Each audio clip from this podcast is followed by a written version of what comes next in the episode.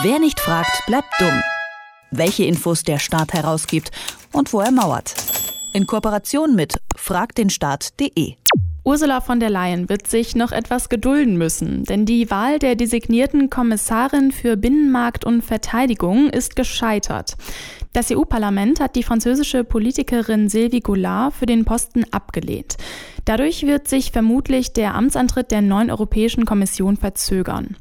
Doch Frau Goulart ist nicht die einzige potenzielle Kommissarin, die in der Kritik steht. Der Verein Lobby Control hat sich weitere designierte Kommissarinnen und Kommissare angeschaut und geprüft, wie sie zu Demokratie und Transparenz stehen. Normalerweise spreche ich an dieser Stelle mit Arne Semsrott von Frag den Staat, aber heute frage ich mal direkt bei Lobby Control nach und zwar spreche ich da mit Nina Katzemich. Hallo Nina. Hallo. Erstmal ähm, zur Erklärung, welche hatten Möglichkeiten hat denn überhaupt das Europäische Parlament da bei der Auswahl von Kommissarinnen und Kommissaren zu blockieren? Ja, also es ist so, dass ähm, das Europäische Parlament schon jeden einzelnen Anwärter oder Anwärterin anhört und ähm, dann seinen Daumen heben und senken kann. Allerdings muss man dazu sagen, dass es letzten Endes dann nur sein äh, Ja oder Nein zur ganzen Kommission sagt. Also was dann ähm, passiert ist, dass im Vorhinein schon nach den Anhörungen, so wie man es jetzt in den letzten Tagen gesehen hat, ähm, dann Kommissare einfach zurückgezogen werden, bevor es dann ein Nein zur ganzen Kommission gibt, ganz am Schluss. Und jetzt noch neu ist, dass ähm, der Rechtsausschuss des Parlaments äh, im Vorhinein äh, eine Interessenerklärung der Kommissare bekommt, wo genau drin steht, was sie vorher gemacht haben, irgendwie, was sie an Vermögen haben und äh, solche Dinge. Und ähm, die gucken da erstmal drauf, ähm, der Rechtsausschuss, und äh, können dann auch da schon sagen, ja, darf überhaupt in so ein Hearing oder nee, das geht nicht, ähm, können wir gar nicht erst weiterlassen, weil da sind viel zu viele Fragen offen. Da hatten wir tatsächlich auch äh, Fälle, in denen das äh, jetzt passiert ist bei diesem Mal. Mhm. Ihr habt euch äh, fünf Kandidatinnen und Kandidaten genauer angeschaut. Das kann man auch auf eurer Seite nachlesen. Wir picken uns jetzt einfach mal vielleicht zwei ähm, Kandidaten exemplarisch raus und sprechen ja. zunächst mal über Dubravka Suiza. Erst war sie Bürgermeisterin in Dubrovnik in Kroatien, dann zog sie ins EU-Parlament und nun wird äh, Dubravka Suiza eventuell EU-Kommissarin. Was wäre denn ihr neues Aufgabengebiet, wenn sie das EU-Parlament als Kommissarin bestätigen sollte? Ja, also die ähm, Frau Suiza äh, würde ähm, das Amt für Demokratie und Demografie, ein ganz neu geschaffenes Amt bekommen und soll damit neuen Schwung für die Demokratie in Europa bringen. Also Frau von der Leyen hatte ja nach dieser schwierigen Findung der Kommissionspräsidentin versprochen, dass sie sich um mehr Demokratie bemüht, sowohl bei der Wahl als auch äh, dafür sorgen wird, dass die äh, Bürgerinnen und Bürger eine stärkere Rolle bekommen.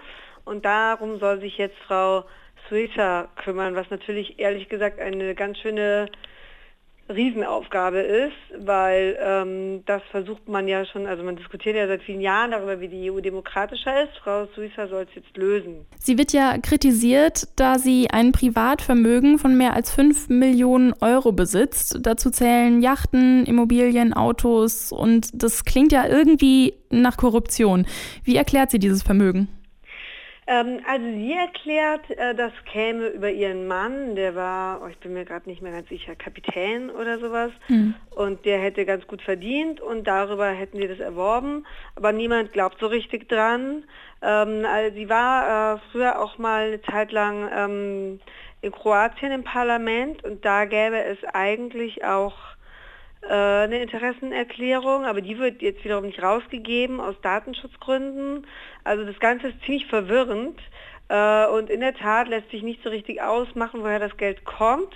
Es gibt jetzt aber auch keinen ganz konkreten Vorwurf, ähm, was ich nochmal sehr spannend fand oder ein bisschen äh, traurig, ist, dass ähm, während ihrer Anhörung und kurz vorher eine äh, Organisation, die sich für Demokratie in Kroatien einsetzt, die heißen Gong, ähm, da eben Kritik dran genommen oder ne, das kritisiert hat und gesagt hat, hier, da es gibt so ein Vermögen, wir wissen eigentlich, woher das kommt. Ähm, das sollte man doch mal erklären, völlig berechtigt, wie ich finde. Und Daraufhin wurden sie aber erstmal vom Premierminister Kroatiens kritisiert, dass sie eine Kampagne gegen sie fahren. Also ich finde eigentlich, das geht total in die falsche Richtung. Glaubst du denn, dass, ähm, dass sie scheitern wird, dass ihre Wahl zur Kommissarin scheitern wird? Nein. Äh, Frau Süßer ist eigentlich schon durch. Also sie war zwar bei ihrer Anhörung jetzt nicht total überzeugend, aber ähm, sie ist keine, die jetzt irgendwie in eine zweite Runde geschickt wurde oder ähnliches. Ähm, also ein, ähm, sie ist sozusagen schon weiter. Jetzt könnte man dann höchstens noch die gesamte Kommission ablehnen und das wird das Parlament da nicht tun. Mhm. In diesem Fall, also nicht wegen ihr. Ein weiterer designierter Kommissar ist der slowakische Politiker und Diplomat Maroš Sefcovic. Er soll in Zukunft den Bereich interinstitutionelle Beziehungen und Vorausschau übernehmen. Was ist darunter zu verstehen? Das ist ganz schön, also das ist mal wieder so ein Sprech, wo man sich denkt, oh liebe EU, bitte sprecht doch mal verständlich, damit die mhm. Leute auch besser verstehen, worum es geht. Also bei den interinstitutionellen Beziehungen geht es sehr viel um die Beziehung zwischen den drei Institutionen, also Kommission, Rat und Parlament. Aber eigentlich wird ein wichtiges Thema von ihm dieser ganze Bürokratiebereich sein. Den hat die EU schon vor so ein paar Jahren angegangen oder angefangen. Da geht es um Bürokratieabbau. Die EU soll nur das tun, was sie was auch ihre Aufgabe ist. Das andere sollen die Länder selber machen. Es soll möglichst wenig Verwaltungsaufwand geben durch neue Gesetze aus der EU. Also das ist eigentlich so sein eigentlicher Bereich. Das und dann auch noch so ein bisschen die Frage, woher kommt eigentlich die Expertise in der EU? Eine sehr spannende Frage. Und Vorausschau, das bezieht sich darauf, dass er Berichte darüber schreiben soll, welche Bereiche für die EU besonders wichtig sein werden. Ihr habt euch Sefcovic jetzt auch genauer angeschaut. Ähm, was war denn euer Fazit? Wird er eher Konzerne bevorzugen oder vertritt er eher eine zivilgesellschaftliche Seite? Es ist so ein gemischtes Fazit, würde ich sagen. Er ist ja schon lange Kommissar. Vorher war er, wenn ich mich nicht täusche, für den Verkehrsbereich da. Und wir haben uns in dieser Zeit ähm, immer mal wieder angeschaut, äh, wen die Kommissare so treffen, weil das kann man ja auf EU-Ebene sehen. Und da gehörte er schon auch zu den Kommissaren, die ganz klar vor allem Lobbytreffen mit den Konzernen haben. Und ähm, das finden wir grundsätzlich besorgniserregend, denn bei dem Better Regulation Thema muss man eben sehr stark aufpassen, denn ähm, das ist oft so, dass ähm, Better Regulation super klingt, aber vor allem ähm, Konzern, von Konzernen dazu genutzt wird, um zu viel Verwaltungsaufwand abzubauen, aber zu viel Verwaltungsaufwand kann halt oft auch mal sein, ähm, es ist eine Regelung, die eigentlich gut ist. Also so hat zum Beispiel die Autoindustrie es geschafft, über Better Regulation dafür zu sorgen, dass ihre Abgastests möglichst lax daherkommen. Mhm. Insofern ähm, ist das hier tatsächlich wichtig und ich bin da skeptisch. Ähm, ich halte ihn für eher konzernfreundlich. So, das ist, äh, finde ich, äh, die negative Seite.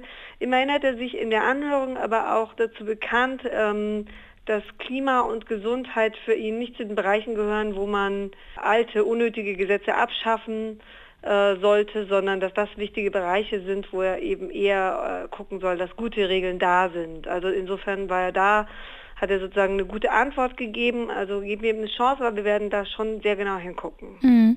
Also ihr seht ihn auch teilweise ähm, kritisch. Wie mhm. sieht das das Parlament?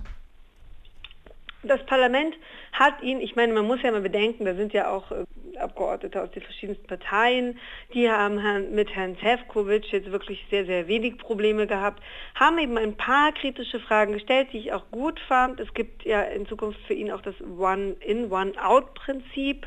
Das heißt also für jedes Gesetz, das raus, das ähm, neu kommt, soll eben auch eins verabschiedet werden. Und ein Abgeordneter hat gefragt, welche 97 Gesetze er denn dann loswerden will für die 97 äh, Ideen, die Frau äh, von der Leyen schon so gesammelt hat. Ähm, das fand ich gut, eine gelungene kritische Nachfrage. Grundsätzlich haben sie ihn aber dann am Ende doch ähm, durchaus, also hat er eine große Zustimmung bekommen. Und ähm, ethische Fragestellungen gibt es bei ihm jetzt jedenfalls auch nicht, weil er ist ja auch schon seit vielen Jahren Kommissar. Das sagt äh, Nina Katzemich von Lobby Control. Der Verein hat designierte Kommissarinnen und Kommissare der EU-Kommission auf Transparenz und das Demokratieverständnis geprüft. Die äh, einzelnen Beiträge kann man auch nachlesen auf der Seite von Lobby Control. Da werden noch, ähm, ja, schauen sich noch andere Kommissare und Kommissarinnen an. Vielen Dank erstmal für das Gespräch an dieser Stelle. Danke auch. Wer nicht fragt, bleibt dumm. Die Serie auf Detektor FM. Den Staat selbst was fragen? Ganz einfach. Auf fragdenstaat.de.